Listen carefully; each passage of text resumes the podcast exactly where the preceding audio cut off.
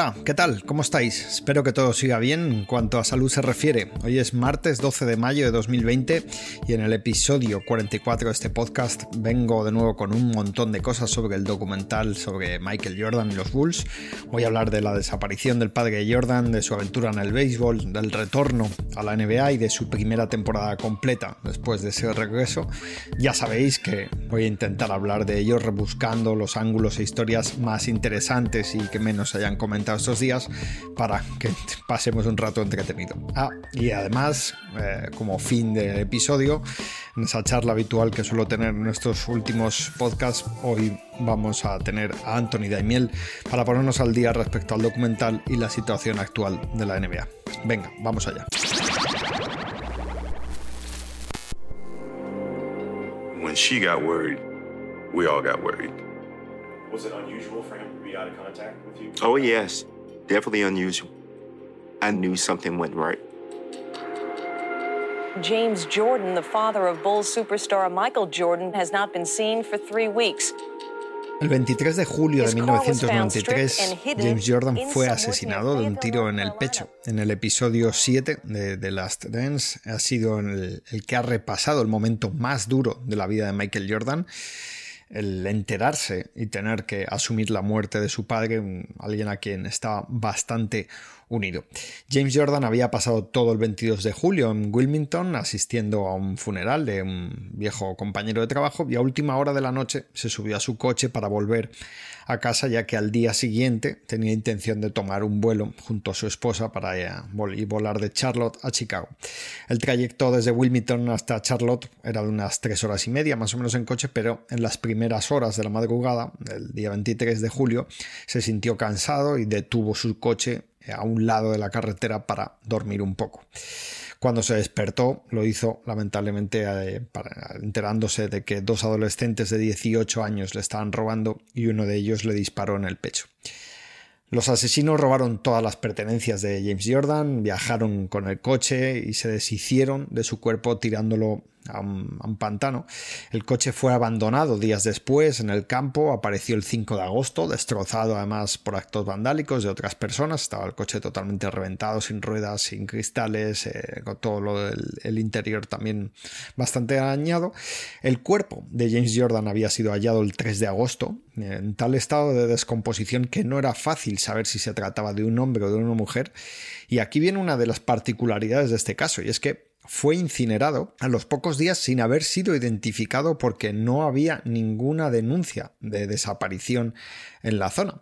Se almacenaron sus restos dentales ya que llamó la atención que tenía un costoso trabajo dental, es decir, algo mm, que no todo el mundo tenía, entonces almacenaron esos restos para una posible identificación en el futuro y eh, gracias a eso fue por lo que se pudo identificar el 13 de agosto el cadáver incinerado como el de James Jordan, un día después de que la familia denunciase su desaparición con casi tres semanas de retraso respecto al último contacto que tuvieron con él. Encontrar a los culpables fue sencillo ya que realizaron numerosas llamadas a familiares y amigos desde el teléfono del coche robado, incluso se grabaron vídeos mostrando parte de los objetos que le habían robado a James, como un anillo del All-Star de 1986 los dos protagonistas pues, fueron sentenciados a cárcel eh, a cadena perpetua. Aún siguen eh, entre rejas, aunque uno de ellos lleva unos años tratando de reabrir el caso. Se dice que hay, o dice él, que ciertas eh, testimonios o ciertas pruebas no se tomaron como se debían haber tomado durante el juicio. Y bueno, él está tratando de reabrir el caso y además dice que él no fue quien disparó, sino que fue otra persona. El asesinato de James fue un palo enorme para Jordan, pero además me, es que una parte, una parte de importancia capital en su biografía fue por eh, cómo fue tratado ese asesinato originalmente por los medios de comunicación. Si recordáis, tras ir viendo el documental y los episodios del podcast que le he ido dedicando, Jordan pasó por un proceso, podríamos llamar, degenerativo ¿no? en cuanto a su reputación e imagen pública entre 1991 y 1993 por su afición a las apuestas y algo que que pagó con creces en ese momento eh, en el que estaba siendo el peor de su vida. Fijaos lo grave que es esto que voy a contar porque se trata de una mentira, es una especulación sin más, que no tenía ninguna base, que de un modo u otro hay que seguir hablando y respondiendo sobre ella casi 27 años después. And you immediately think, why? Nobody could rationalize that Michael would just walk away. There's one side of this that maybe we ought to mention, and I don't want to sound negative, but uh, Please, Michael right did ahead. leave abruptly in the middle of a gambling investigation. Look at some of the events that have recently happened. His father was tragically murdered. There's a number of questions about his gambling. And you start to connect some dots and you think, is this all related? Was this a secret suspension? Varios medios de todo Estados Unidos comenzaron a especular con que la muerte de James Jordan podría ser resultado de una de las deudas de juego de Michael Jordan, lo que básicamente quería decir que eh, Michael Jordan era culpable de forma indirecta de que James Jordan hubiese sido asesinado. Algunos incluso también metieron en el saco al propio fallecido, a James Jordan, argumentando que podían ser deudas de él, pero lo que quedó y caló durante mucho tiempo es que el asesinato fue algo turbio, en lo que tuvo que ver Jordan de manera indirecta.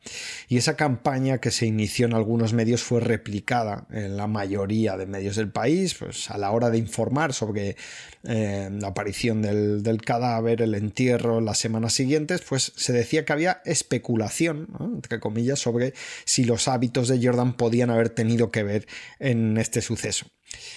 que el asesinato podía ser pues una cosa más, ¿no? Que sumar al lado oscuro de Jordan y todo eso pues fue aumentando la bola más y más como os podéis imaginar.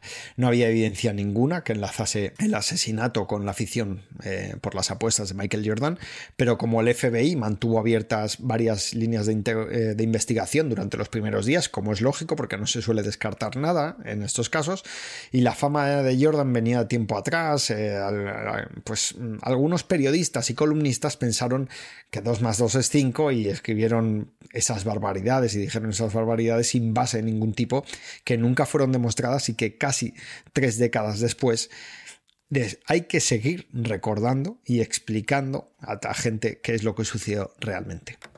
Con el asesinato, eh, la respuesta en los medios y lo que Jordan venía rumiando desde hace tiempo, pues parecía evidente lo que podía acabar pasando, y es que Jordan pues se retirase. Aunque Jordan anunció su retirada el 6 de octubre de 1993, casi dos meses después de que los restos de su padre fuesen enterrados, y que esa retirada pillase a la gente desprevenida. Cuando se confirmó, lo cierto es que se venía especulando con la posibilidad de que se retirase desde que falleció el padre. Yo particularmente recuerdo leer en la prensa que esa posibilidad existía, pero casi nadie quería creerla porque no tenía sentido. Eh, para nosotros, los aficionados y más para alguien que era un adolescente en ese momento, eh, pues, que Jordan se retirase en la cumbre de su carrera con 30 años recién cumplidos y tres campeonatos de la NBA ganados, pues no tenía sentido. La época de Jordan en el béisbol tiene sus particularidades. Ya hemos visto en el documental detalles como lo difícil que era para Jordan plantearse tener impacto real en el béisbol. Había cuenta que tenía 31 años cuando volvió a este deporte y que llevaba 14 sin practicarlo. Jordan comenzó a entrenar para adentrarse en el béisbol al poco de la retirada oficial en noviembre de 1993 aunque no anunció las intenciones que tenía de forma oficial hasta el final del invierno en febrero del 94. Y consiguió lo que buscaba, que era formar parte de un equipo de béisbol, siendo uno más, por así decirlo, ¿no? Jordan quería un nuevo desafío eh, real, además, y una de las anécdotas que podemos rescatar de ello es que los Birmingham Barons, que era el equipo en el que se enroló Michael Jordan, viajaba a sus partidos en autobús y había trayectos de hasta 12 horas. Eh, cuando Jordan preguntó que cómo viajaban y le dijeron que iban en autobús, que nada de aviones, pues bueno, no puso ningún problema, pero alquiló un autobús especial, mucho más espacioso y lujoso para, pues para ir todos más cómodos. ¿no? Aparte de mayor comodidad, Jordan buscaba también mayor seguridad, que los viajes fuesen más cortos, que hubiese que hacer menos paradas, porque desde que ocurrió el asesinato de su padre en una carretera, pues tomó muchas más precauciones cuando viajaba. En cuanto a su nivel real, hay que dejar claro que Michael Jordan no iba a ser ninguna estrella del béisbol por méritos deportivos. Se dice que podría haber llegado a las grandes ligas, pero eso no, no hubiese significado que tuviese posibilidades reales de ser uno de los jefazos ¿no? de ese deporte como lo fue en el baloncesto. ¿Por qué dejó el béisbol? Bueno, cansado o no de intentarlo, o habiendo recuperado la motivación por el baloncesto, lo cierto es que Jordan entró en el béisbol en un mal momento para ese deporte en Estados Unidos. Los jugadores de béisbol iniciaron una huelga en agosto de 1994, en la parte final de la temporada, lo que provocó que se cancelase la temporada sin campeón, que no hubiese series mundiales por primera vez en 90 años y que la situación fuese deteriorando hasta el punto de que la siguiente temporada también empezó con retraso y con menos partidos que en una temporada normal. Es decir, estamos hablando de creo que fueron más de 200 días de huelga de los jugadores profesionales que, bueno, pues esto causó números sus problemas.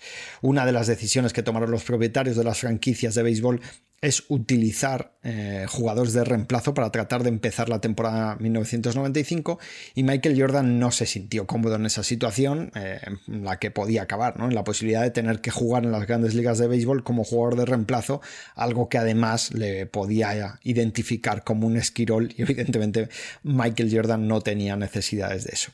Así que optó por no formar parte de lo que estaba ocurriendo, eh, se cansó de la situación y empezó a entrenar con los Bulls porque, bueno, pues este hombre evidentemente no podía estar quieto.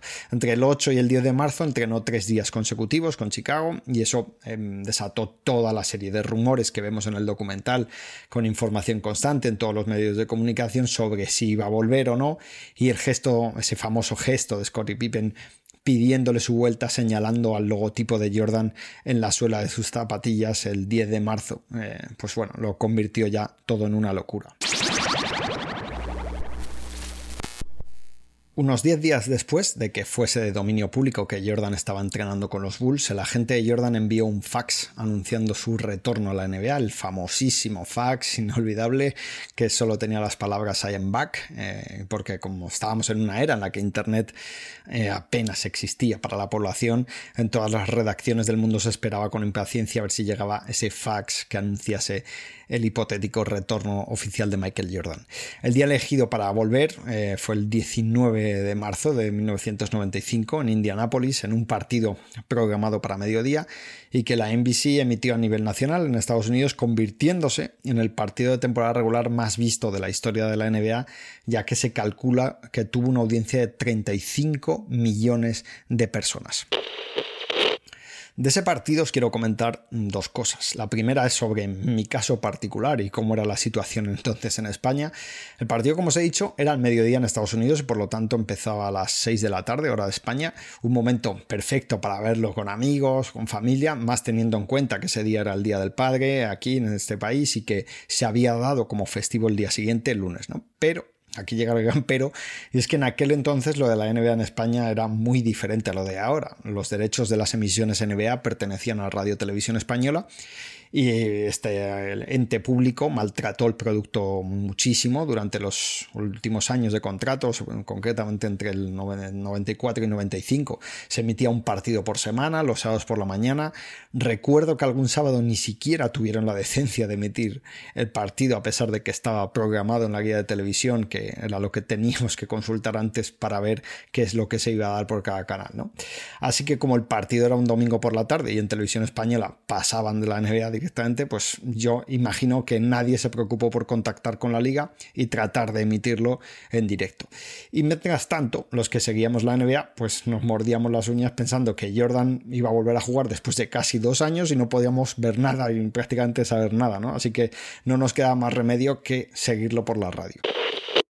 Ese día era día de jornada de primera división en España. En Carrusel Deportivo de la cadena SER se preocupaban más por la NBA, que podríamos decir que, los que tenían los derechos, así que hicieron conexiones en directo con un corresponsal en Estados Unidos para que al final de cada cuarto pues eh, contaba en directo en antena qué es lo que estaba haciendo Jordan y cuál era el resultado del partido.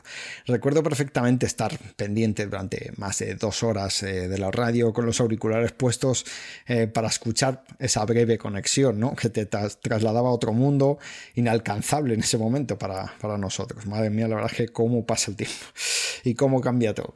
Para rematar la vergüenza de la gestión que tenía RTVE respecto a la NBA, el sábado siguiente, eh, es decir, seis días después, deciden emitir el partido del retorno de Jordan en Indianápolis, pero ojo eh, con lo que voy a contar, eso, seis días después, en diferido, diferido seis días, que es, que es tremendo, eh, no emiten un cuarto completo, creo que fue el segundo, es decir, solo tres cuartos fueron los que emitieron el partido, y optaron por emitir ese partido en lugar del Chicago-Orlando que había habido la noche anterior, la noche del viernes al sábado, que era el primer partido de Jordan contra el equipo de Shaquille O'Neal y Penny Hardaway, a la que Orlando era el mejor equipo del este. En fin, un desastre.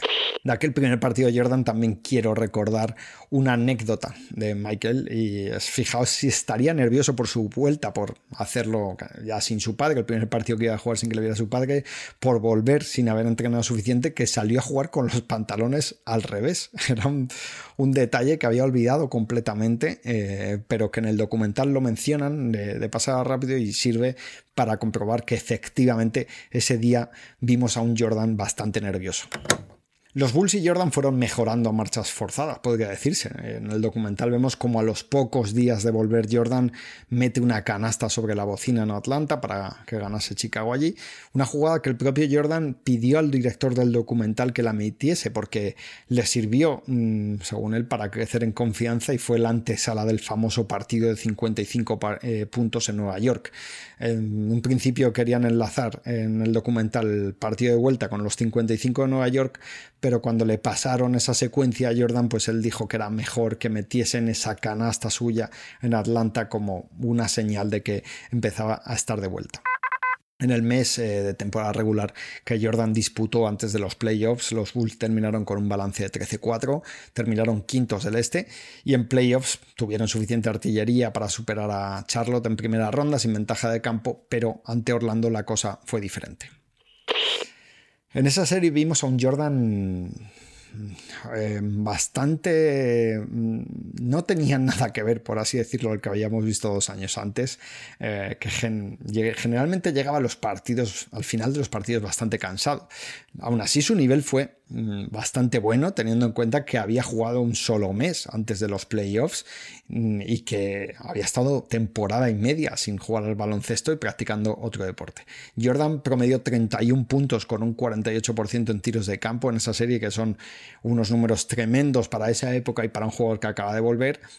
Pero ya digo que los finales eh, de los encuentros fueron su cruz porque eh, hubo sobre todo dos de ellos en los que lo hizo bastante mal. El final del primer partido contra los Magic, que sale en el documental fue nefasto, si lo, visteis, se perdió la posesión eh, cuando iban ganando y luego en la siguiente jugada con ocasión de remontar, pues también regala la posesión sin ni siquiera intentar un tiro. Ese, ese encuentro fue el que provocó el cambio del número 45 al número 23. En el segundo partido metió ya 38 puntos con el nuevo número, otra vez pues cambiando la narrativa, dando un capítulo más ¿no? para el enorme currículum de historias de Jordan.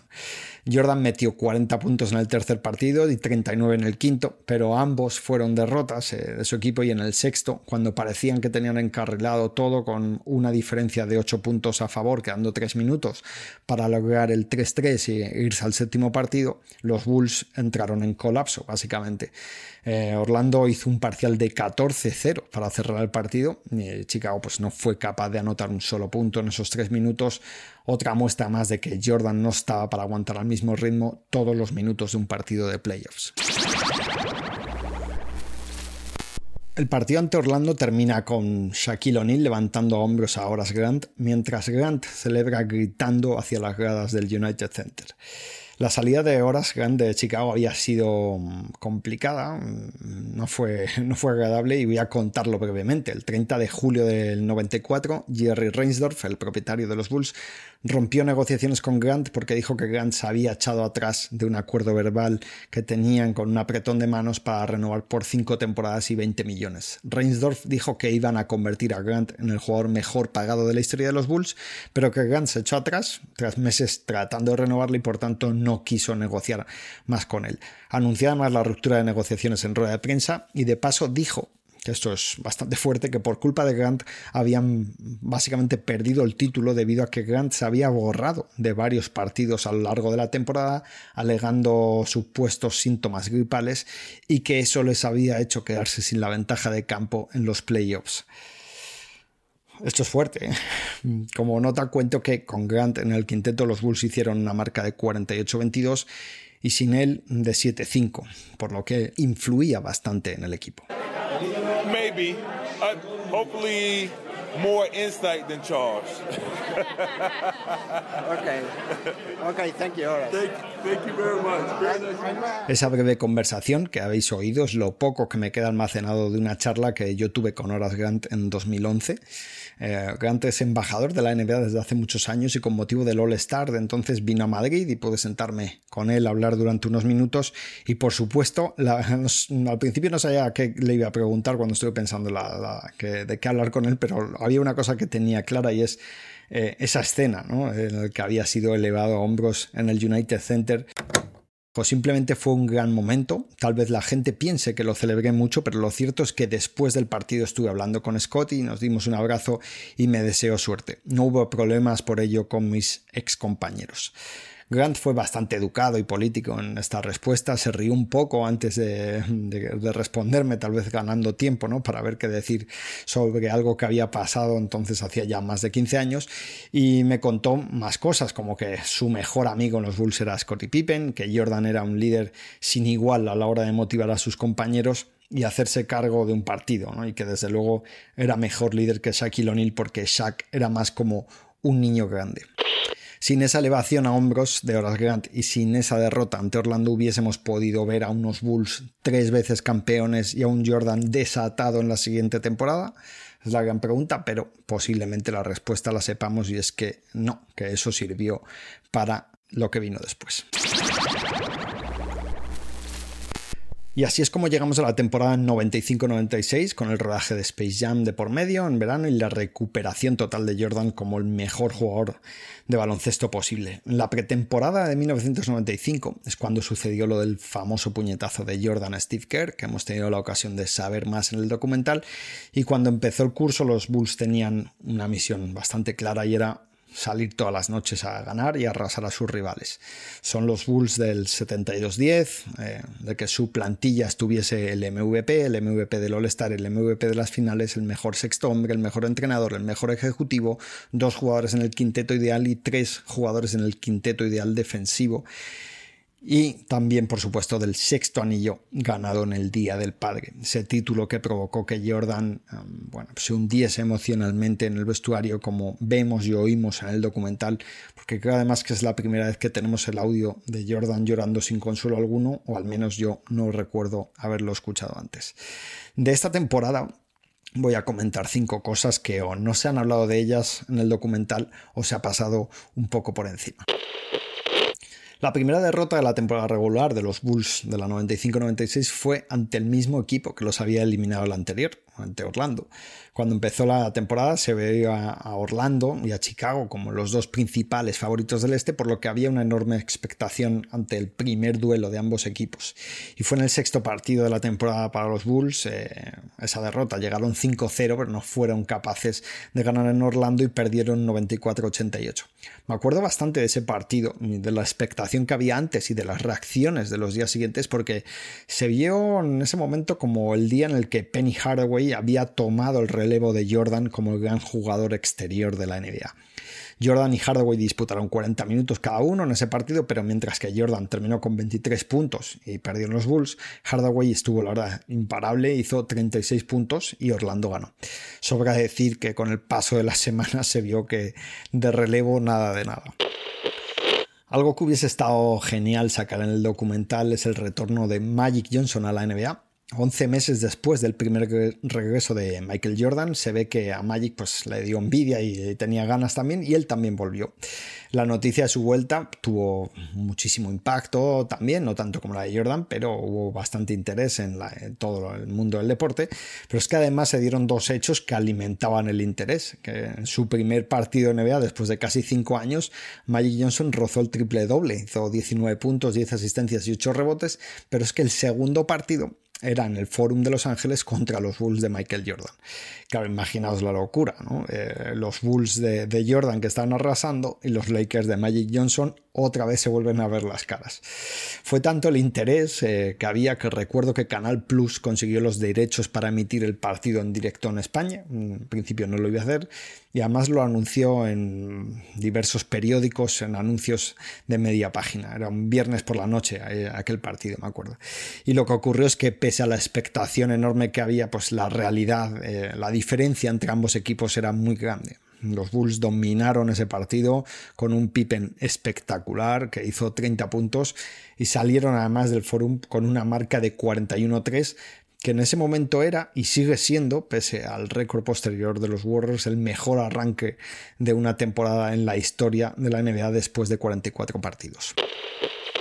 En los playoffs del 96 hubo una eliminatoria que fue más complicada de lo que parece en el documental. Las semifinales de conferencia oeste, eh, este, perdón, ante los Knicks no fueron sencillas para Chicago. Los Bulls habían ganado los dos primeros partidos en casa por un total de 18 puntos, que bueno, es 9 puntos de media la victoria. Pero en el tercero perdieron en el Madison Square Garden tras una prórroga, un gran partido. Jordan jugó bastante bien, pero el resto de sus compañeros no mucho. Lo interesante de esta eliminatoria es lo siguiente, que el cuarto partido fue un día después. Es decir, el tercer partido había sido un sábado y el cuarto lo pusieron un domingo. Por aquel entonces todavía había back-to-backs, eh, los dos partidos en dos noches eh, en playoffs, hoy ya eso ya no existe, y la NBA y la NBC estaban encantados de que los, los, dos días del fin de semana hubiese partidos entre Knicks y Bulls, porque bueno, las audiencias iban a ser espectaculares. El cuarto partido, la verdad es que lo ganaron los Bulls bastante apurados, pues solo por tres puntos, y ahí fue donde quedó sentenciada la eliminatoria, que podía haberse quedado 2-2, ¿no? en el siguiente encuentro, en el quinto pues los Bulls volvieron a ganar en Chicago y ahí está el 4 Otro detalle interesante es que esos dos partidos fueron en fin de semana y era cuando Dennis Rodman estaba celebrando su cumpleaños, creo que era el 35, 35 años cumplía, así que tuvo un fin de semana brutal en Nueva York, capturó 16 rebotes en el tercer partido, se fue nada más terminar el partido al programa Saturday Night Live, que algunos lo conoceréis, bastante famoso en Estados Unidos, se sigue emitiendo, salió toda la noche con un montón de compañía femenina, por un montón de discotecas y al día siguiente eh, tenía un partido otra vez y capturó 19 rebotes pese a que apenas había dormido, no le había dado tiempo a dormir mucho. Él solo cogió casi los mismos rebotes que los que cogieron entre Ewing, Mason y Oakley, que terminaron con 20 rebotes en total. La verdad es que es brutal lo de Rodman, es que no hay una cosa igual. Y de la serie contra Orlando voy a contar poco. Eran las finales del Este y se veían como las auténticas finales de la NBA, unas finales anticipadas, podríamos decir, ¿no? Por el poder de ambos equipos. Había mucha expectación y recuerdo que además en la revista Gigantes del Básquet aquí en España lo tituló El duelo del siglo, pero la realidad es que no hubo serie. Chicago arrasó en el primer partido por 38 puntos de diferencia, que se dice pronto. Ganaron el tercero en Orlando por 19 y terminaron pues, liquidando la serie por 4-0 eh, volviendo a ganar en Orlando. Fue uno de esos momentos revancha de película ¿no? de, Jordan porque con ese resultado eh, se borró, por así decirlo, del mapa el 4-2 en contra eh, del año anterior y de paso liquidaron el proyecto de Orlando ya que Shaquille O'Neal decidió cambiar de aires ese verano, mm, ayudado por los dólares de los Lakers y seguramente también por la perspectiva de tener a Jordan de vuelta en su misma conferencia. Por último, el duelo de Jordan y Peyton es eh, tan famoso porque en el documental cuando le ponen el iPad eh, a Jordan para ver el vídeo de Gary Payton diciendo que, que él eh, había cambiado la serie, de que le pusieron a, a, defenderle y que Jordan se parte de risa. I didn't. I made it a point. I said, just tire him out. Tire the fuck out of him. You just gotta tire him out. And I kept hitting him and banging him and hitting him and banging him. It took a toll on Mike. It took a toll, and then uh, Fields resting him a little bit, and then the, the, the series changed. And I wish I could have did it earlier. I don't know if the outcome would have been different, but it, it, it was a difference and, and beating him down a little bit. The glove. I had no problem with the. La verdad es que Jordan sí tuvo problemas con Gary Payton, aunque él dijese que no, aunque haya dicho que no en el documental. Jordan terminó la temporada 95-96 promediando 30,4 puntos, con casi un 50% en tiros de campo, pero en el partido que los Bulls jugaron en Seattle en noviembre, al principio de la temporada, Jordan se quedó en 22 puntos con 6 de 19 con Peyton como principal defensor. En el siguiente partido, que fue en enero, eh, jugado en Chicago, Peyton no defendía a Jordan y Jordan se fue hasta los 35 puntos. En las finales pasó más o menos lo mismo. En los tres primeros partidos, Jordan hace 31 puntos de media con un 46% en tiros de campo, pero desde que eh, Peyton se puso como primer defensor eh, de Jordan, los números bajaron bastante, bajaron a 23,7 puntos y 36,7 de acierto, que es una diferencia notable. De hecho, los números globales de la serie contra Seattle, que fueron 27 puntos y un 41% de tiros de campo, fueron peores que cualquier serie contra los Pistons de finales de los 80 o principios de los 90, incluso contra los Knicks de los 90. ¿Y por qué? No pusieron los Sonics a Gary Payton antes a defender a Michael Jordan. Bueno, Payton venía tocado en el gemelo de la serie anterior contra Utah Jazz, creo que fue que sí, había medio lesionado. Y Nate McMillan, que era el principal suplente y un jugador bastante importante en aquella plantilla, estaba lesionado, no podía jugar, motivo por el que George Carr pues, fue bastante precavido de inicio porque eh, si mm, abusaba del estado físico de Gary Payton, sabía que no iba a tener ninguna opción ante los Bulls, por lo cual trató de ver si, por lo menos dejando que Peyton anotase, eh, podían igualarse, pero mm, no fue así. Se puede afirmar que Michael Jordan era capaz de anotar ante cualquier eh, defensor, pero también que Gary, Gary Payton realmente era un magnífico defensor y defendía muy bien a Michael Jordan.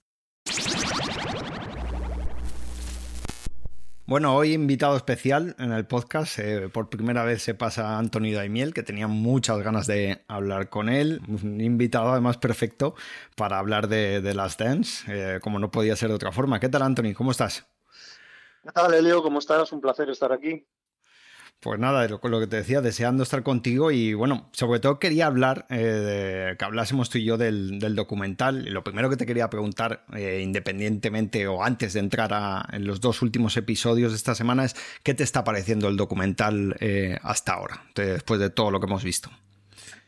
Bueno, yo lo primero que tengo que decir es que yo soy un, yo soy audiencia facilona para este documental, ¿no? Porque tengo muchas vivencias, grandes recuerdos de, aquella temporada en especial, que es un poco la, excusa, ¿no? Para el documental, la temporada 97-98 para, para el título, pero, pero en realidad, bueno, pues tengo muchos y grandes recuerdos de, de la etapa del 96 al 98 de los Bulls, de, de mis viajes a aquellas finales, de mi seguimiento a los playoffs en aquellas temporadas y, bueno, de esa manera, bueno, a poco que, hicieran me iba a gustar, ¿no? Luego, yo creo que el documental eh, está realmente bien, tiene muchas cosas positivas.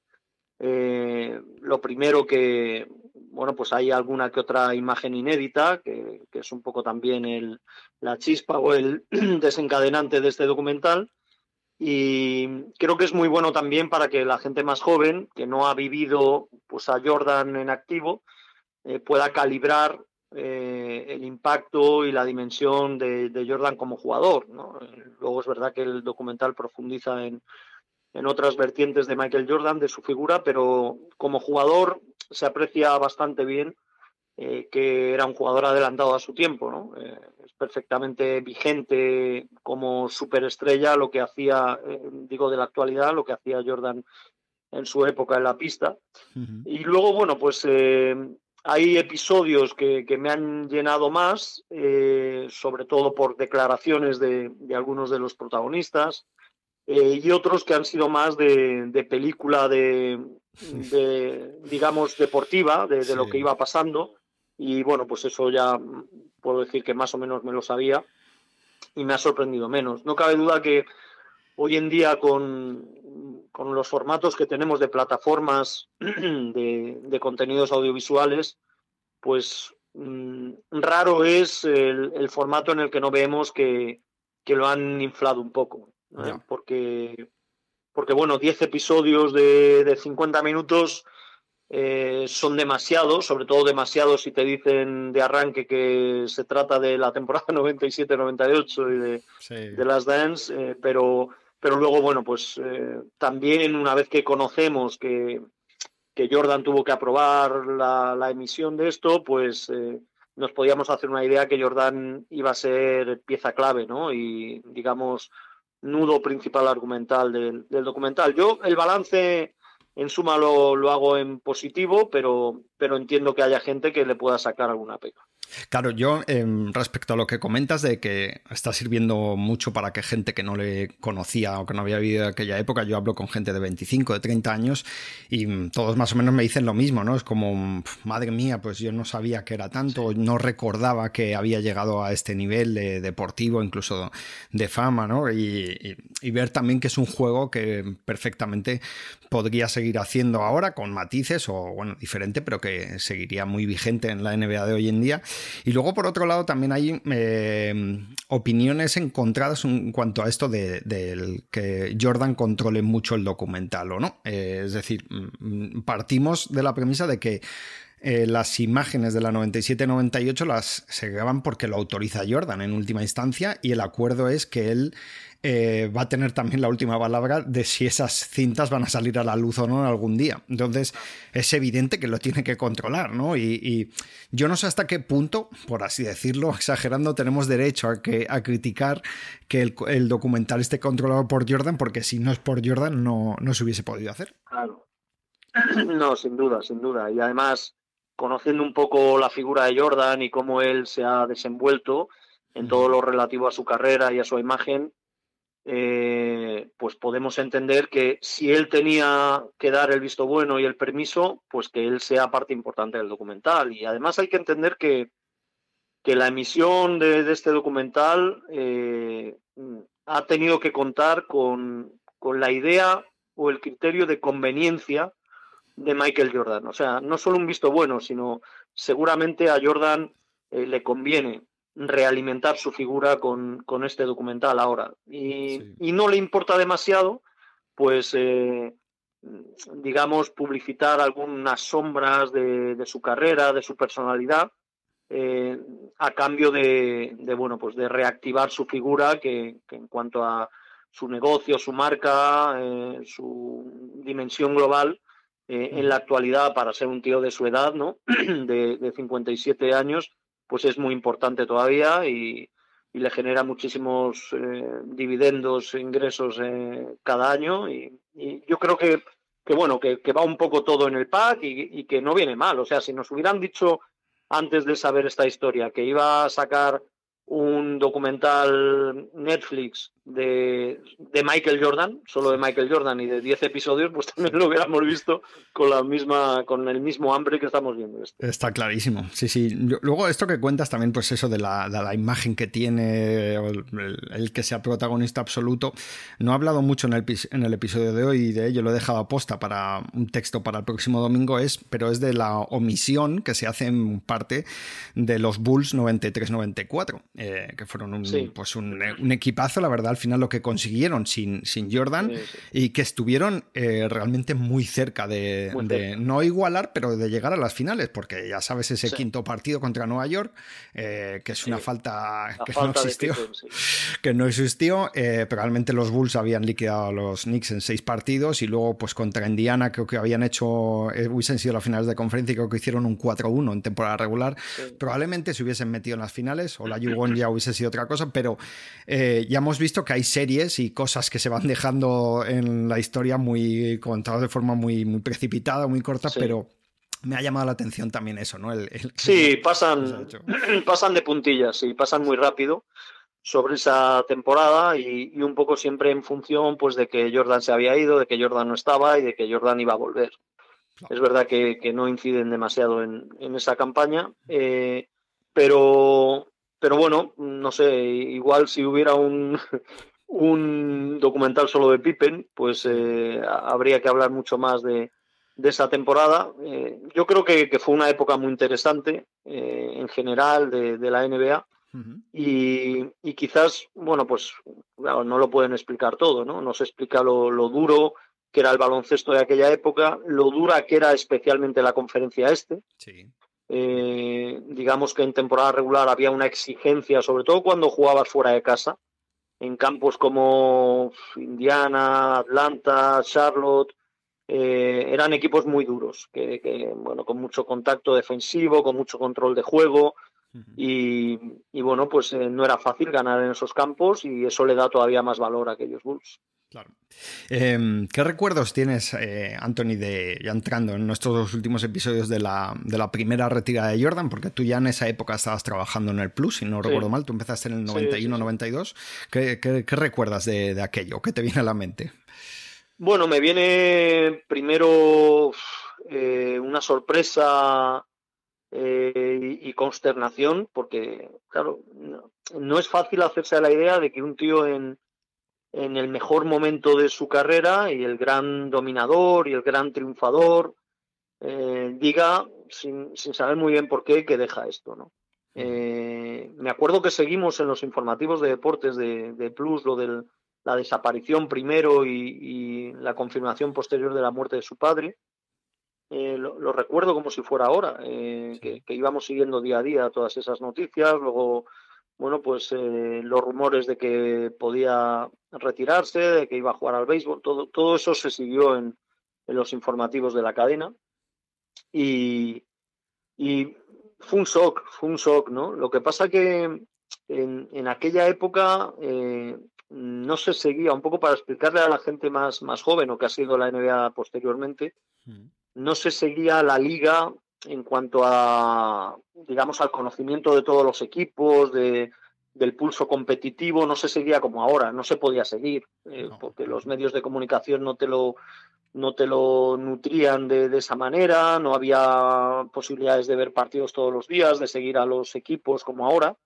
Entonces, costaba más hacerse una idea de, las consecuencias, ¿no? De, de, que de repente Jordan no estuviera, qué equipos iban a ver beneficiados. Eh, entonces se pasaba un poco más por encima. ¿no? Luego ya, claro, cuando nosotros en, Canal Plus compramos los derechos, es la temporada esta que, que, bueno, con toda la emoción de que yo empezaba a comentar partidos, eh, era la primera temporada de NBA en, Canal Plus, eh, no se sabía muy bien si íbamos a viajar al All Star o a las finales o no. Mm. Eh, de repente teníamos que hacer pues eh, NBA en acción, algún tipo de nos llegaba un programa Inside Staff con reportajes, pero eh, eran un cúmulo de emociones que quizás no nos permitió disfrutar como se debía. aparte, bueno, no veíamos tantos partidos como ahora, pero la que yo creo que es, aparte de una de las mejores temporadas, lógicamente, de, de un equipo de la historia, el 72-10, pero yo creo que es la, temporada más completa, la, mejor temporada de Jordan en su carrera. O sea, yo creo que el mejor Jordan, y esto sí se puede explicar con el documental, con The Last Dance, eh, yo creo que es la mejor temporada porque es un Jordan que ha tomado respiro, que ha, que ha visto eh, desde fuera, con perspectiva, su carrera, la NBA, su equipo, y que de repente se explica muy bien cómo, bueno, pues a su nivel de, de obsesión, él trata de, prepararse y entrenarse para volver al, mejor nivel y poder ganar otra vez. Entonces eso da lugar, al, yo creo que al mejor Jordan, al más completo. Eh, era un jugador, bueno, pues ya veterano, 32, 33 años, que había estado parado en relación al baloncesto 18 meses, pero, pero que es, digamos, el que mejor optimiza todos sus recursos eh, y sobre todo mentalmente muy superior al de antes de su primera retirada. Sí, un dominador eh, absoluto. Y además la suerte, eso lo que has comentado de que Canal Plus se hiciese con los derechos eh, para, para, poder emitirlo, porque lo he comentado antes, eh, cuando Jordan vuelve en marzo del 95, ese partido es un domingo y un domingo por la tarde en España. Y se emitió en España el sábado siguiente. y además no, lo, no, lo, emitieron entero, lo emitieron, emitieron tres cuartos nada más, creo que se saltaron el segundo cuarto. Bueno, y seguro que, seguro que hicieron un gran esfuerzo eh, no sé si en televisión española como cadena o corporación, pero sí los encargados de hacer la NBA en aquel momento para que se diera ese partido. Y, fíjate, y se vio seis días después y no entero, pero seguro pues, que les costó disgustos y eso no, lo tengo claro, ¿eh? porque es que es lo, eh, en, esa temporada yo recuerdo, los partidos emitían, eh, los emitían en, la 2, eh, los, los sábados por la mañana, diferido, y recuerdo algún sábado que no lo emitieron. O sea, yo que no emitieron, sí, sí. Yo, sí, seguro, seguro. Un, partido de Boston me parece que había programado y tal, y, yo, esperando toda la mañana y, no, lo emiten. A, lo, a lo que me refiero es a que hubo un, yo me imagino, o sea, no, no conozco nada, prácticamente nada del asunto, pero me imagino que hubo un desapego, una especie de desamor de, televisión española como empresa a la NBA y a esos derechos, pues porque habría multitud de problemas por otro lado, en deportes, eh, fuera de deportes, y, de repente se vio perjudicado el producto NBA sin saber muy bien por qué, y, los que hacían NBA en ese momento pues lo sufrirían, ¿no? Pero, pero es verdad que, que, bueno, Mm, al año, a la temporada siguiente, bueno, pues sí que se pudo ver de manera regular, aunque había todavía mucho diferido, pero, pero eh, creo que hacíamos tres partidos semanales en Sportmanía, más uno o dos en Canal Plus, o sea, ya se podían ver eh, cuatro o cinco partidos por semana, que era un avance considerable. Sí, tremendo. No, te, no te cuento la cantidad de VHS grabados que tengo yo de, aquella época en algún trastero de estos perdidos, ¿no? De, esto de que alguien, alguien se los encontrará porque no sé en qué trastero se quedó. Algún día abrirán y verán como 150 VHS de partidos de los Bulls de, de aquel trienio tan bueno. Y bueno, para terminar, Anthony, te pregunto, volvemos a la, a la temporada actual, a la triste realidad en la que estamos, y es pues, eh, no teniendo en cuenta lo que hay y sin eh, ponernos una venda, eh, ¿qué es lo que te gustaría que, pasase y que ves viable que, ocurra? Bueno, yo eh, primero estoy bastante contento porque, bueno, pues mi, mi, figura un poco laboral ha estado muy vinculada a la NBA, para lo bueno y para lo malo. La verdad es que casi todo ha sido bueno y, y primero estoy muy contento de que la NBA prácticamente en cada circunstancia, desde que, nos llegó esto, eh, creo que ha actuado con, total acierto y corrección. ¿eh? La manera en la que paran todo, suspenden la temporada, eh, luego las precauciones y las prevenciones de Adam Silver, que van bastante con su personalidad. yo estoy orgulloso de eso, ¿no? un poco en lo que me toca con, con la NBA. y luego creo que eh, hay una diferencia con un poco el deporte que conocemos aquí, y es que eh, ellos no, no han priorizado, bueno, vamos a resolver la temporada un poco como sea, pero hay que resolverla. Eh, ellos le dan una prioridad a la, a la, justicia deportiva de la temporada. Por eso siempre siempre han hablado de, reanudar la temporada, es decir, de jugar lo que queda de temporada regular. Aquí enseguida con el deporte español europeo, bueno, vamos a resolver esto y tal, y, y, bueno, pues que los que iban primeros, que entonces no, eso no puede ser, eso no, no, no, no es justo con el derecho natural de la competición, porque todos sabemos que en, que en el 20% que queda por, por disputar, o 21 en concreto con la NBA de la temporada, podían cambiar muchas cosas como cambian cada año, ¿no? En, en, ese final de temporada hay equipos que de repente se vienen abajo, otros empiezan a funcionar, un jugador que vuelve de una lesión, otro que se lesiona. Entonces, yo creo que todavía en, en la mente de, de los rectores de la NBA está el de resolver la temporada regular que queda y luego ya jugar playoffs como se pueda, bueno, si es con concentración, por supuesto sin público, pero yo creo que estamos en buenas manos los seguidores de la NBA a la hora de resolver la temporada y mira, será una aventura eh, inhóspita eh, lo de que pueda haber temporada eh, julio, agosto y hasta septiembre incluso.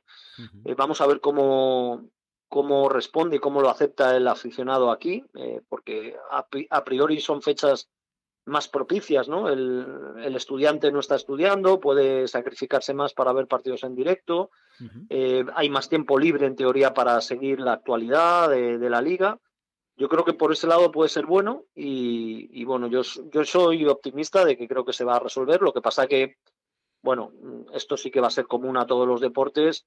Eh, no podemos ni exigir ni esperar un nivel baloncestístico habitual.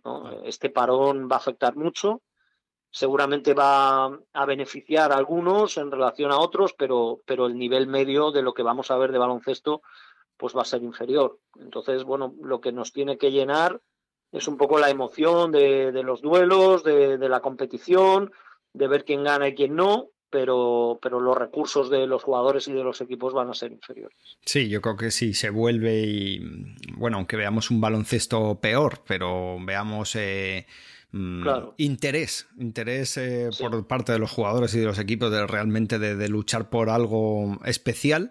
Eh, oye, yo no sé si, si, hay título, pues habrá que poner un asterisco, ¿no? Pero sería un asterisco no diferente al asterisco del que hablaba Phil Jackson hace años, ¿no? Sería un asterisco de algo especial que, ha sucedido así y, ya está. Oye, mientras nos quedemos aquí, esto no se arrastre a la, a la siguiente de una forma u otra, que creo que sí se va a arrastrar, porque parece ser que, que se empezará bastante más tarde, en diciembre.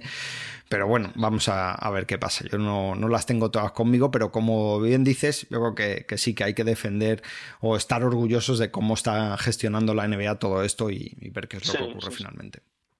Bueno, pues nada más, Anthony. Muchas gracias por, pasarte por aquí y espero tenerte de vuelta en el futuro. Claro que sí. Si hay temporada finalmente en verano y eso, tendremos tiempo para, para hablar y disfrutar. Un abrazo. Un abrazo, Anthony.